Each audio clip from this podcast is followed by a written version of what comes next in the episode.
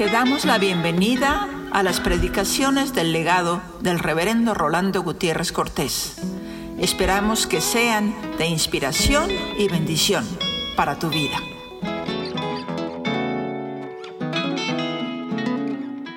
Hebreos 11.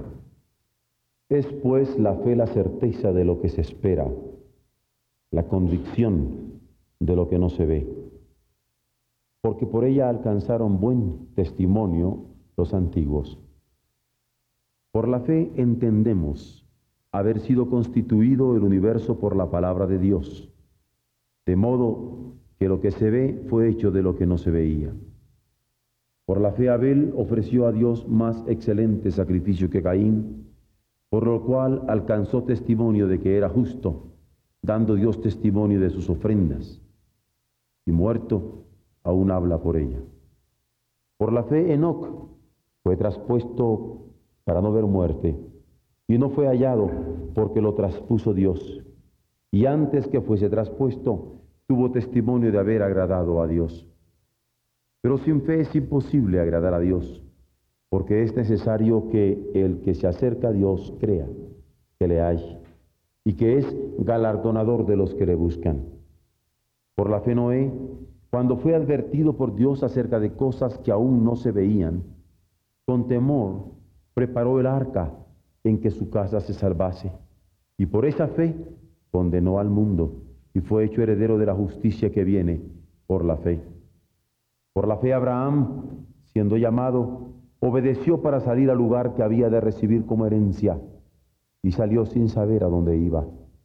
Por la fe habitó como extranjero en la tierra prometida como en tierra ajena, morando en tiendas con Isaac y Jacob, herederos de la misma promesa, porque esperaba la ciudad que tiene fundamentos, cuyo arquitecto y constructor es Dios.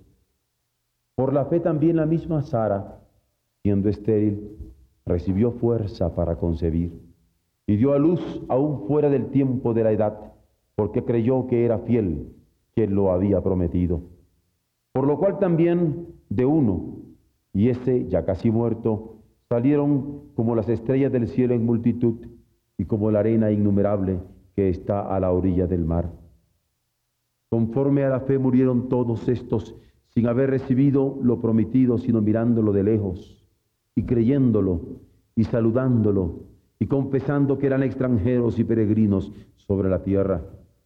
Porque lo que esto dicen claramente da a entender que buscan una patria, pues si habían estado pensando en aquella de donde salieron, ciertamente tenían tiempo de volver. Pero anhelaban una mejor, esto es, celestial. Por lo cual Dios no se avergüenza de llamarse Dios de ellos, porque les ha preparado una ciudad. Por la fe Abraham, cuando fue probado, ofreció a Isaac, y el que había recibido las promesas ofrecía a su unigénito, habiéndosele dicho, en Isaac te será llamada descendencia, pensando que Dios es poderoso para levantar aún de entre los muertos, de donde, en sentido figurado, también le volvió a recibir. Hay que esperar. Y antes de leer la porción de la escritura en que quisiera usar como epígrafe, quiero hacer un par de observaciones para bien de nuestra meditación. Cuando pensamos en Pablo escribiendo a los griegos, que era el mundo culturalmente dominante, podemos leer la carta a los Corintios, en donde se tiene el sumum del pensamiento griego y su afectación en el comportamiento y cómo Pablo, con el auxilio del Espíritu Santo, lo enfrenta. Ahí tendríamos un Pablo hablando a los helénicos. Cuando pensamos en términos del mundo latino, del mundo romano, pues tendríamos también la carta que él escribe a los romanos y cuando pensamos en el mundo greco-romano, Si leemos las cartas a los Corintios y la carta a los Romanos, nos encontraríamos con el pensamiento que el Espíritu Santo inspira a Pablo para enfrentar a este mundo greco-romano. Allí me parece que hay un argumento de fondo que vale la pena tener en cuenta, en donde Pablo hace claro a los hermanos griegos y romanos de que Dios, creador de todo el universo, ama a todas sus criaturas. Y Dios tiene la intención de redimir a todas las criaturas, al hombre, y con la redención de las criaturas a toda su creación. Esto es muy claro en la primera carta de los Corintios, en el capítulo 15, en donde toda la creación va a aparecer como objeto de la resurrección total o por otro lado, cuando escribe a los romanos y hace notar de que la creación está gimiendo aún esperando la manifestación de los hijos de Dios. Es decir, cuando Pablo está escribiendo a los griegos y a los romanos, el Dios creador interesado en la redención total del hombre del universo aparece en sus escritos de una manera clara. La otra observación que quisiera hacer es que si queremos entender nosotros el mensaje que en el Nuevo Testamento se da a los judíos, a los descendientes de Abraham, de Isaac, de Jacob, hay un constante martillar de que Dios es fiel y cumple sus promesas y que lo que se ha estado esperando por siglos, en tanto que pueblo de, de Dios, liberado por él, pueblo de Israel, se ha cumplido en Jesucristo. Pero en ambos mensajes, tanto en el que aparece para el mundo greco-romano teniendo como presupuesto el Dios creador, como el que aparece para el mundo judío teniendo como creencia fundamental del Dios creador, aparece el elemento esperanza. Hay que esperar en Dios, los hermanos de Grecia y de Roma, hay que esperar en Dios, porque ha cumplido sus promesas, los hermanos judíos. La carta de Santiago y de los hebreos, que en estos momentos voy a utilizar como base, son cartas que son escritas para los judíos en un sentido estricto. Santiago era el hermano de Jesús que está siendo obispo en Jerusalén. Esta carta es para todos, pero fundamentalmente hecho por un pastor en Jerusalén. Y la carta a los hebreos dice lo mismo, ¿no? Carta a los hebreos. Los hebreos son conocidos como los que aún antes de ser parte del cautiverio en Egipto y liberado posteriormente y constituido en pueblo de Israel, en la constitución de los diez mandamientos allá en el Sinaí, son conocidos como hebreos los anteriores a ese pueblo de Israel. Ya no digamos cuando son conocidos como judíos, cuando de Judá son llevados cautivos a Babilonia y ya son conocidos como el pueblo judío. Hebreos antes de ser constituido Israel. Israel constituido como pueblo liberado. Judíos cuando del cautiverio son sacados de parte de Dios para que vuelvan a su tierra a aprovecharse de Jerusalén. Ahora bien, esta carta a los hebreos es una carta que es todo un comentario al libro de Levítico. El libro de Levítico es uno de los libros del Pentateuco, Génesis, Éxodo, Levítico, número Deuteronomio. Es uno de los libros de la ley. Y este libro es el del rito. Y la carta a los hebreos explica y explicita de una manera muy cuidadosa toda la prefiguración de Levítico cumplida en Jesucristo. Pero, de nuevo quiero insistir, es un mensaje de esperanza. no más que aquí era para los hebreos y era para los de Jerusalén. Yo quiero leer el verso 2, 3 y 4 del primer capítulo de Santiago que dice, hermanos míos, tened por sumo gozo cuando halléis en diversas pruebas, sabiendo que la prueba de vuestra fe produce paciencia, mas tenga la paciencia su obra completa para que seáis perfectos y cabales sin que os falte cosa alguna. Repito, hermanos, tened por sumo gozo cuando os halléis en diversas pruebas, sabiendo que la prueba de vuestra fe produce paciencia, mas tenga la paciencia su obra completa para que seáis perfectos y cabales sin que os falte cosa alguna. El mensaje es de saber esperar en la prueba de la fe que produce esa paciencia y sabe esperar.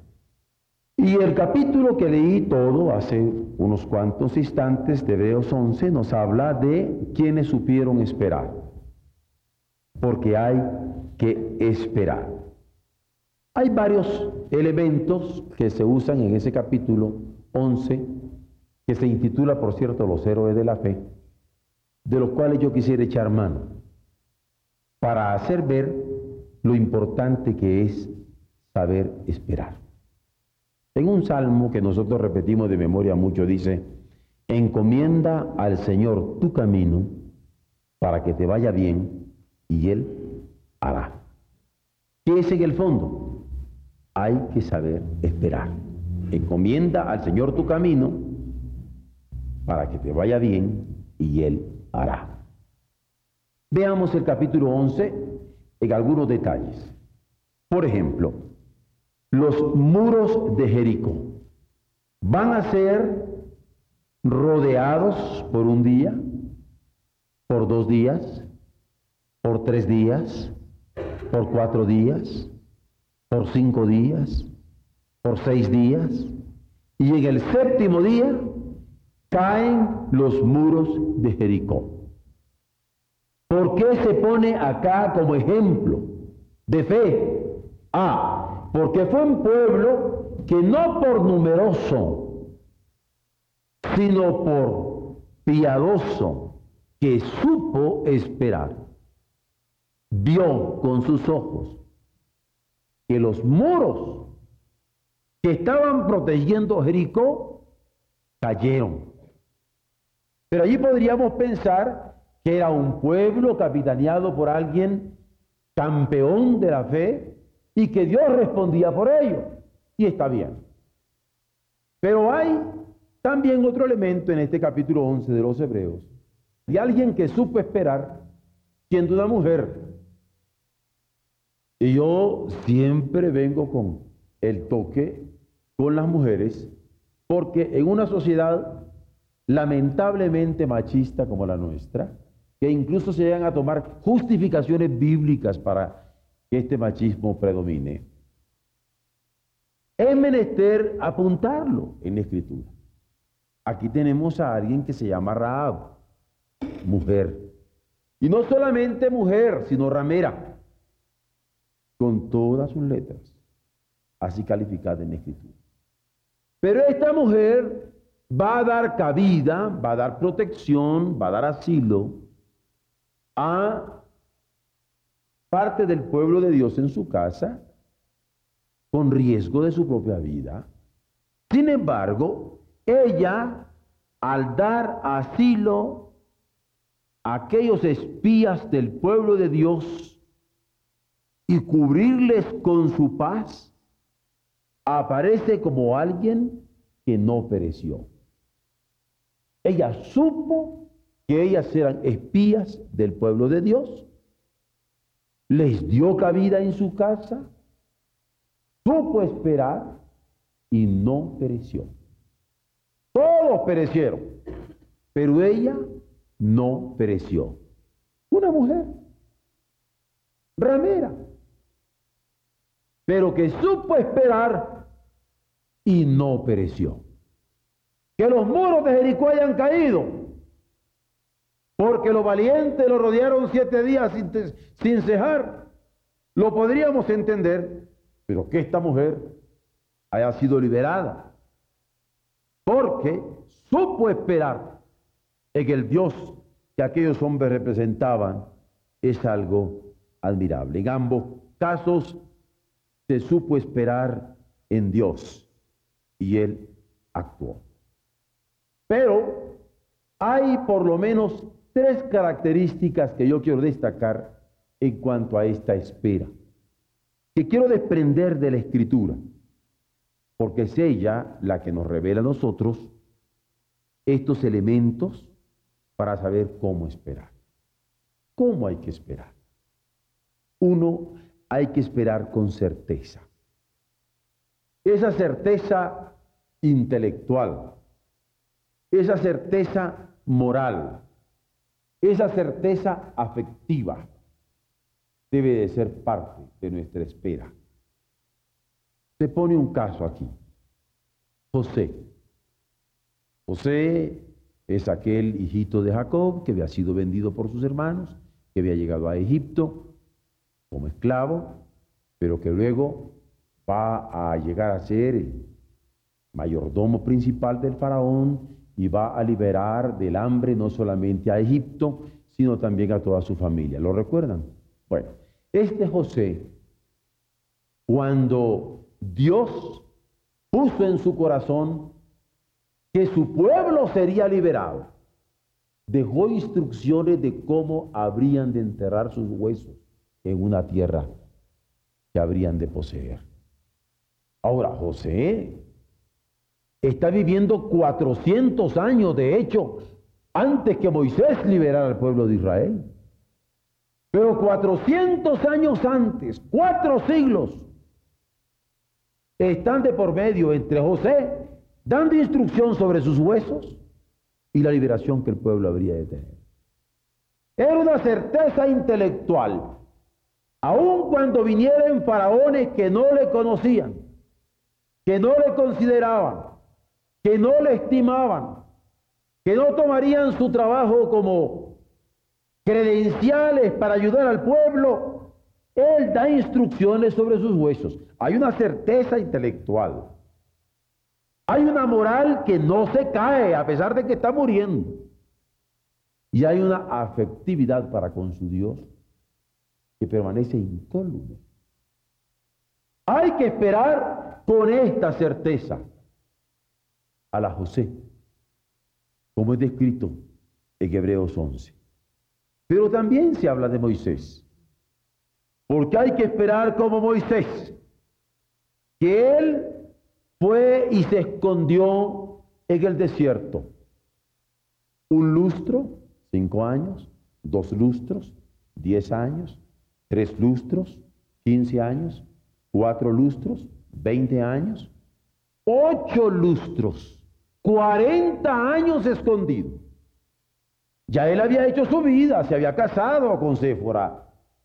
Ya estaba tranquilo, ya estaba establecido. Cualquiera que ha vivido 40 años en un país se da cuenta el tipo de establecimiento que puede tener. Sin embargo, Moisés, cuando fue llamado por Dios en aquella zarza ardiente supo distinguir la voz de Dios y supo esperar en él con una vara en su mano, siendo tartamudo, pero confiando en las promesas de quien le llamaba para que su pueblo fuera liberado. Y fue liberado. Salió de Egipto, pasó el Mar Rojo, fue sostenido en el desierto y contempló la tierra donde el pueblo habría de entrar. ¿Por qué? Porque supo esperar. Como viendo al invisible. A veces nosotros con un año de espera nos sentimos desesperados. Ya no digo con cinco años, con diez, con veinte, con treinta. ¿Cuánto más con cuarenta? Pero lo pone como ejemplo por eso la escritura a los hebreos. Hay que saber esperar, como José, como Moisés. Y es más, continúa, como Israel, que va a celebrar la Pascua. Porque antes de salir de Egipto, los israelitas le hacen caso a Moisés y celebran la Pascua. Y untan con la sangre de los corderos los dinteles y los umbrales de las casas, esperando la liberación de parte del ángel del Señor. Ellos esperaron, tan cierto como que tenían todos sus animalitos y todas sus cosas recogidas, y a la hora que Moisés les dijo, nos vamos, se fueron agarreando todo. ¿Ustedes creen que solo salieron los hombres? ¿O solo las mujeres? ¿O solo los niños? ¿O solo salvando la vida? Se llevaron todos y todos estamos conscientes que hasta despojaron a los egipcios de prendas, ¿recuerdan? Iban cargados. Por eso dice el autor a los hebreos, hay que saber esperar como José, dando instrucción sobre sus huesos 400 años antes de que aquel pueblo fuera liberado. Como Moisés, creyendo en Dios después de 40 años de establecido en el desierto. O como Israel, que fue capaz de celebrar la Pascua de su liberación antes de pasar por aquel barro. ¿Qué se iban a imaginar ellos? Lo que les esperaba. Pero lo celebraron. ¿Y qué implica esto? Que hay que saber esperar con certeza, certeza intelectual, certeza de una moral que no se desploma, certeza de una afectividad que no se marchita, de un amor siempre fresco para con Dios, como el amor de José, de Moisés o de Israel, a quien Dios te va a reclamar siempre que le ame con esa misma fuerza. En segundo lugar, esta espera ha de ser con convicción. ¿Qué es la convicción? La convicción es un pensamiento convencido de una verdad. Por ejemplo, si la verdad que yo estoy ahora enunciando de que Dios es fiel en sus promesas y sabe actuar a tiempo en favor de los que esperan en Él, si el pensamiento de ustedes sale convencido de esta verdad, salimos con convicción. Y hay que saber esperar con convicción. Y de nuevo, hay ejemplos que pone este pasaje. Abraham, por ejemplo. Cuando Dios le habla y le dice, deja tu tierra, deja tu parentela y sigue a la tierra que yo te mostraré él tiene un pensamiento claro de que el Dios que le estaba llamando lo habría de guiar hasta las últimas consecuencias. Pero hay otro elemento tremendamente chocante para. Y el pasaje descriptivo. Una mujer de 100 años concibiendo un bebito. Y lo que la escritura dice es de tal manera supo esperar Sara en la promesa de Dios que recibió fuerza. Así dice, recibió fuerza para que aquel bebito naciera. Saber que de aquel bebito habrían de nacer como las estrellas en el cielo y como la arena del mar, una tremenda descendencia. Recibió fuerza siendo estéril, teniendo 100 años.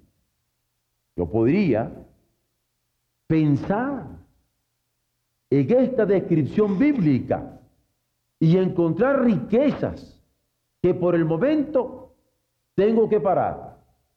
Baste solo como ejemplo como razonamiento bíblico para hacernos ver que hay que esperar con convicción, como esta mujer, cuyo pensamiento estaba convencido de que el Dios que le había dicho que habría de nacer una simiente de ella cumpliría su promesa a pesar de los 100 años. Canosa, a lo mejor calva, chimuelita, acabada. Dios le dio fuerza.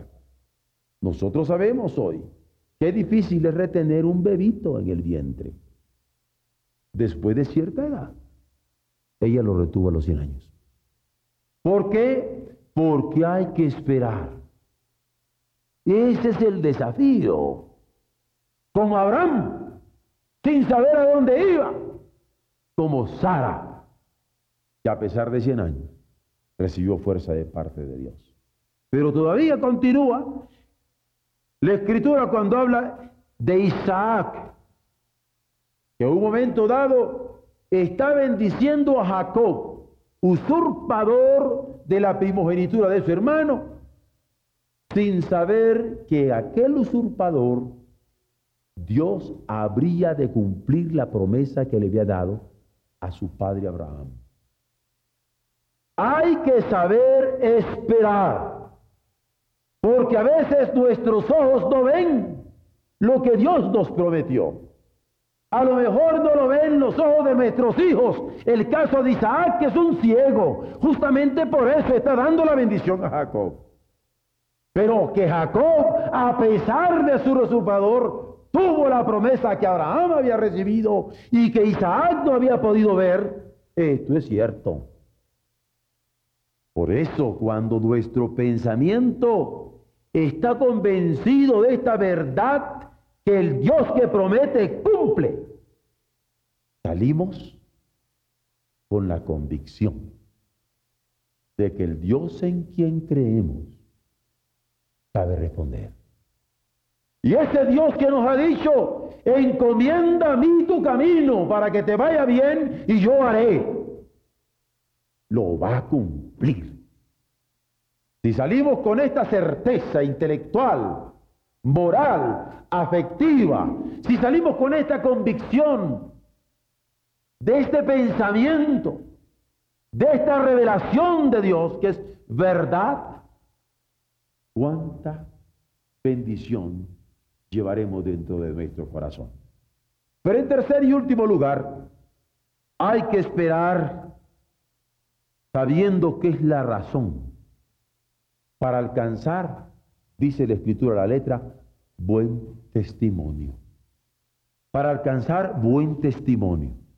Dice, es pues la fe la certeza de lo que se espera, la convicción de lo que no se ve, porque por ella alcanzaron buen testimonio los antiguos. ¿Por qué la razón para alcanzar buen testimonio? Y en esto del buen testimonio, la escritura argumenta lo siguiente, razona lo siguiente, captura lo siguiente. Dice, por la fe Abel ofreció ofrenda y le fue grata al Señor. El sacrificio fue agradable a su padre. Por la fe Enoch, Enoch fue agradable a Dios y llamado amigo de él.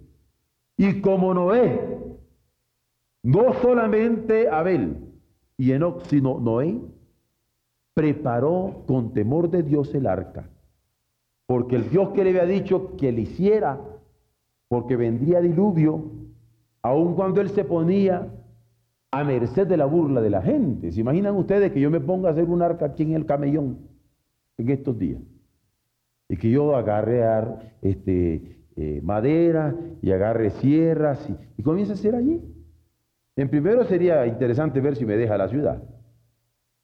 En segundo sería interesante ver si la gente no se pone a burlarse de mí cuando hasta mis hijos vengan y comiencen a clavar, porque son los únicos que le hacían caso al pobre de Noé. Sin embargo, Noé construyó aquel arca y dice la escritura que porque supo esperar, fue salva su familia. Es la razón para alcanzar buen testimonio. Ahora nosotros podemos hablar de Noé dando testimonio de que creyó en el Dios que le había mandado hacer aquel arca. Aun cuando todo el mundo se burlara de él, a lo cual no estamos nosotros exentos. Porque cuando nosotros creemos en Jesús como el arca de nuestra salvación, así la pone el Nuevo Testamento, muchos se pueden burlar de nosotros. Pero ¿cómo ahora tú estás poniendo tu confianza en un arca? Nos podrían decir. Sin embargo, hay que esperar. Cuando dice en el verso 32 y siguiente, ¿y qué más digo? Porque el tiempo me faltaría contando de Geón, de Barak, de Sansón, de Jefté, de David, así como de Samuel y de los profetas, que por fe conquistaron reinos, hicieron justicia, alcanzaron promesas, taparon bocas de leones, apagaron fuegos impetuosos, evitaron filo de espada, sacaron fuerzas de debilidad, se hicieron fuertes en batallas, pusieron en fuga ejércitos extranjeros.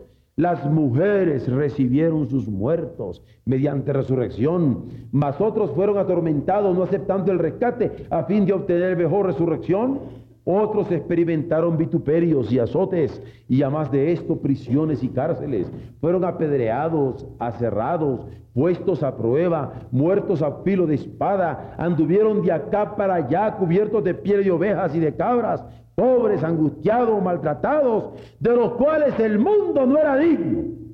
Errando por los desiertos, por los montes, por las cuevas y por las cavernas de la tierra. Y todos estos aunque alcanzaron buen testimonio, mediante la fe, no recibieron lo prometido, porque tenían que esperar, proveyendo Dios alguna cosa mejor para nosotros, para que no fuesen ellos perfeccionados aparte de nosotros.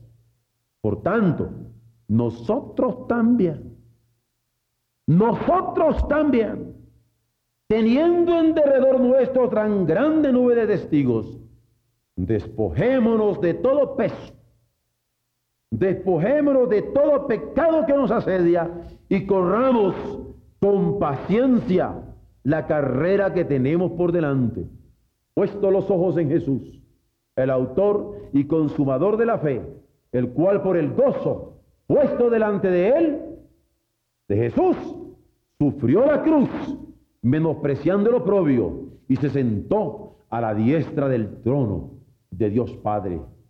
Considerad pues a aquel que sufrió tal contradicción de pecadores contra sí mismo, para que vuestro ánimo no se canse hasta desmayar.